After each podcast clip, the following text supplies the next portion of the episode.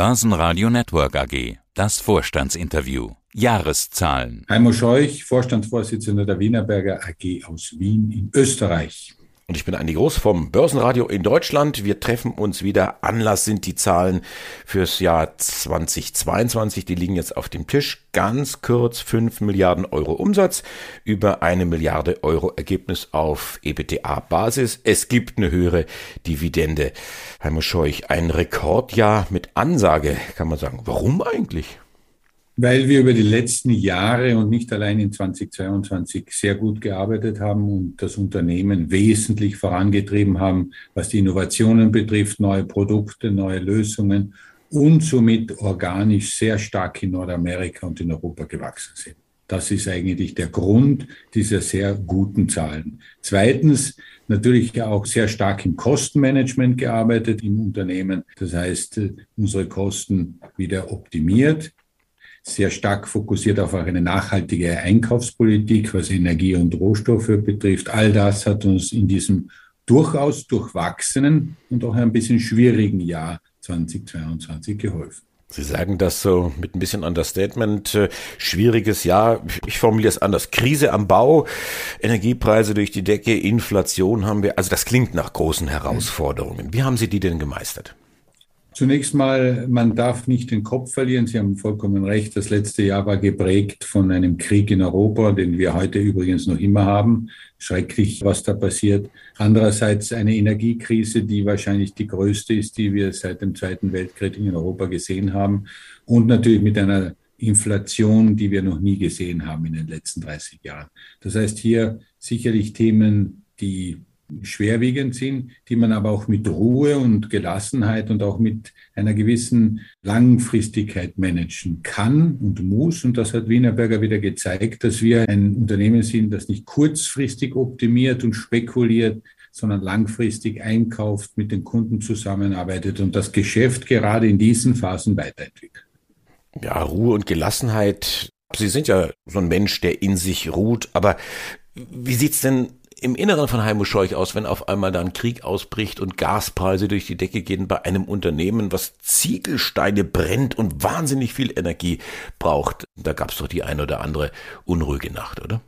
Eine unruhige Nacht würde ich nicht sagen, weil dann bin ich am Tag nicht munter und nicht fit, um das zu managen, sondern einfach überlegt zu handeln und zu sagen, wie stellen wir sicher, dass wir in unseren Werken mit unseren Leuten produzieren können. Und das war wichtig, sofort einen Krisenplan zu machen, in die Aktion zu gehen und nicht so wie viele heute immer nur schimpfen und schreien und alles Mögliche und fordern vor allem gegenüber der Politik, das ist ja auch so etwas, was modern geworden ist, sondern sich nicht auf andere verlassen, sondern selbst zu gestalten. Und wir, es ist uns gelungen, innerhalb von wenigen Wochen sicherzustellen, dass wir genug Energie haben werden und dass wir in unseren Produktionsstandorten produzieren können. Das ist, war wichtig. Wissen Sie, das ist so wie im Sport, im Leistungssport. Wenn Sie ganz oben stehen wollen oder am Stockhall, wie man so schön sagt, dann müssen Sie Gas geben. Dann können Sie nicht reden, wie man trainieren sollte. Dann müssen Sie fit sein, um da mitzumachen. Aber das Umfeld, dem können Sie sich ja nicht entziehen. Wenn jetzt ich die Zahlen genau anschaue und den Markt mir auch anschaue, gerade was das Thema Immobilien angeht, erkenne ich eine gewisse Schwäche im Thema Neubau. Auf der anderen Seite dann das Thema Renovierung. Das scheint äh, relativ stark zu sein. Sie haben gesagt, wir schreien jetzt nicht nach der Politik, aber gerade das Thema Renovierung ist ja doch von den Staaten, von den Politikern doch gefördert worden momentan. Also das hilft Ihnen dann auch ein Stück weit. Natürlich hilft das uns ein, ein wenig, nicht überall, wenn ich das so sagen darf, weil wenn man in 28 Ländern unterwegs ist, gibt es ganz unterschiedliche regulatorische Umfeld zu beachten. Aber grundsätzlich haben Sie recht, dass in der Innovierung mehr geschieht.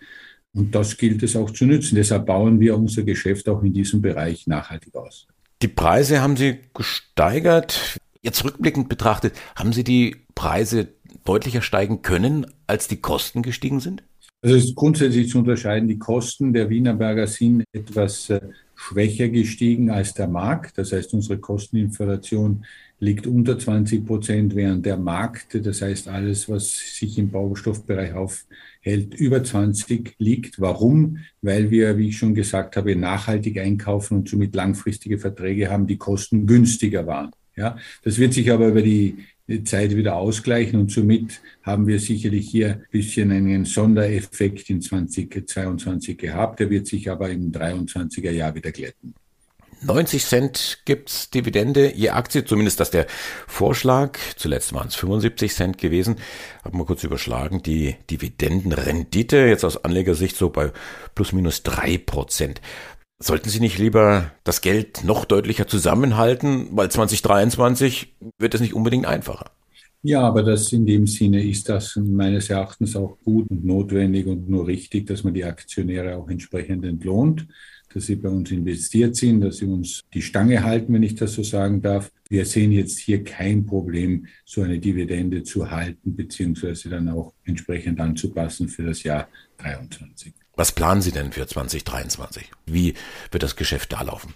Also das Geschäft in 23 wird sicherlich geprägt sein von sich abschwächenden Endmärkten und das in allen Bereichen. Das heißt sowohl Neubau, Infrastruktur als auch die Renovierung in Nordamerika und Europa. Das ist vor allem geschuldet daraus, dass wir steigende Zinsen haben. Also nicht nur Zinsen allgemein, sondern vor allem im Hypothekarbereich. Und das führt dazu, dass sicherlich viele Projekte verschoben werden oder eben jetzt derzeit nicht in Angriff genommen werden. Ist aber auch wieder was Gutes, weil es gibt der Branche die Möglichkeit, sich ein bisschen neu aufzustellen und auch den Arbeitskräftemangel wieder neu zu sortieren und dann glaube ich, für die nächste Runde wieder bereitzustehen. Ich gehe davon aus, dass es von der Nachfrageseite im 23 Jahr ja eben ein bisschen schwächer sein wird.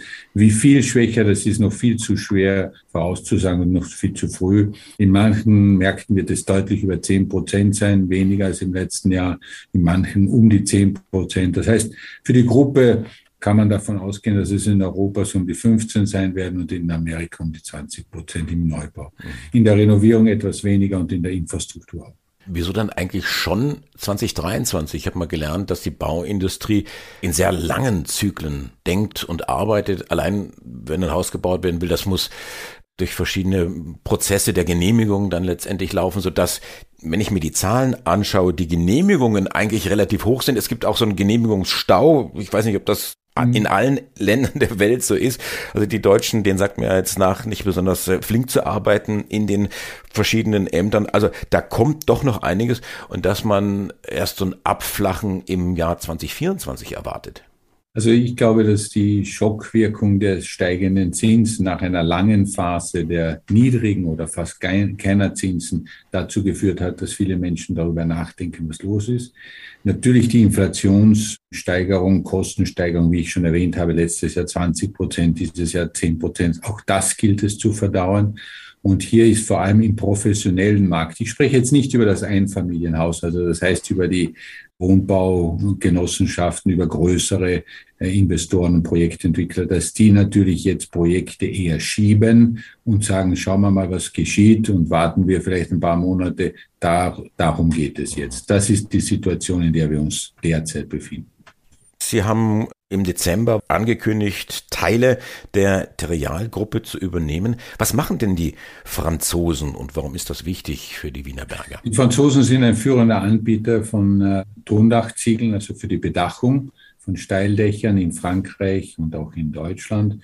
Und das äh, interessiert uns deshalb, weil wir in beiden Märkten noch eine relativ schwache Marktposition haben und diese Märkte für uns aus zweierlei Gesichtspunkten interessant sind. Das erste ist natürlich, es hebt unseren Absatz im Sanierungsbereich, in der Renovierung und im Dach im Speziellen. Und dort wollen wir auch in diesen zwei wichtigen Märkten Frankreich und Deutschland wachsen. Und das Zweitens, es bietet uns eine noch bessere Plattform über diese Dachkompetenz hinausgehend auch Zubehör und andere Materialien zu verkaufen und somit zu einem Experten für das Steildach in Deutschland und Frankreich zu werden. Was für einen Mehrwert bieten denn Steildächer und ab wann ist ein Dach ein Steildach? Ein Steildach, danke für den Hinweis, ist etwas, was eine Neigung hat von sechs Prozent oder mehr. Und ein traditionelles Einfamilienhaus in Deutschland ist ein, hat ein Steildach. Das heißt ein geneigtes Dach, nicht ein Flachdach. Ja?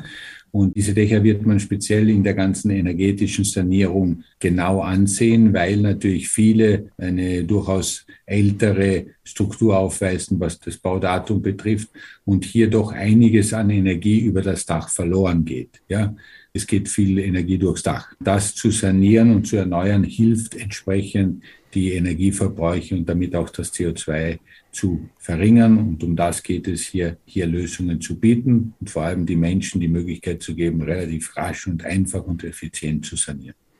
Steildach, da geht Energie raus. Es kommt unter Umständen ja auch Energie rein, worauf ich hinaus möchte. Es tauchte bei meiner Recherche um die Terrialgruppe auch das Thema Solar auf. Machen die das oder ist es im Grunde genommen jetzt nur einfacher, auf einem Steildach oder geneigten Dach Solarpaneele zu installieren? Es ist beides, auch die Wienerberger tut das. Das heißt, wir vertreiben mit unseren Dachlösungen Solarpaneele mit, stellen das dem Kunden zur Verfügung, haben dann auch die entsprechenden Rohre, wenn ich das so sagen darf, um elektrisch das Ganze zu koppeln an die Hausversorgung oder einzuspeisen im Netz. Das ist die Gesamtkompetenz der Wienerberger. Und bei den Franzosen ist es natürlich auch so, dass die diese Assemblage, das heißt, die kaufen dann verschiedenes Zubehör zu und bauen dann das Panel selbst und installieren und lassen das dann auch installieren. Und davon können wir wesentlich in Frankreich, aber auch in Deutschland profitieren. Profitieren tun Sie auch von dem Thema Nachhaltigkeit. Das ist etwas, was man, finde ich, nicht oft genug betonen kann, dass eine Wiener Berger, wo man es gar nicht so vermutet, das Thema Nachhaltigkeit sehr groß schreibt und da auch viel Potenzial drin sieht. Wie ist da Ihre Perspektive? Die Perspektive ist insofern für uns wichtig, als da wir ein, ein, Produktsortiment haben, das einerseits sehr langfristig orientiert ist. Das heißt, der Lebenszyklus von Wienerberger Produkten geht deutlich über 100 Jahre. Und das ist einmal wichtig. Ich glaube, man unterschätzt in dieser Nachhaltigkeitsdiskussion eines. Beginnen tut alles mit dem Produkt, dem Design des Produkts und der Produktion.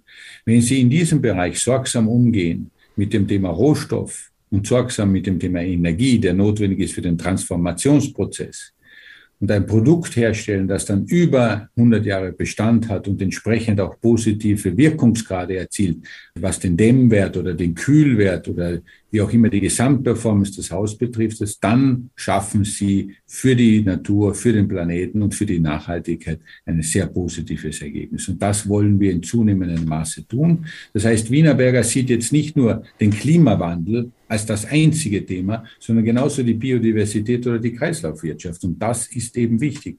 All unsere Produkte können recycelt werden. Wir gehen sorgsam mit dem Thema Rohstoff und Erde und, den, und Wasser um. Und auf der anderen Seite setzen wir immer weniger Energie ein oder produzieren diese Energie aus nachhaltigen beziehungsweise erneuerbaren Ressourcen. Und somit schaffen wir es hier, einen viel besseren Beitrag für die Natur, für den Planeten an sich zu machen. Weil es ist, wäre zu kurz gegriffen, wenn man heute nur, und das warne ich davor, dass das viele junge Menschen vor allem auch tun, nur über CO2 spricht. Das wäre zu wenig.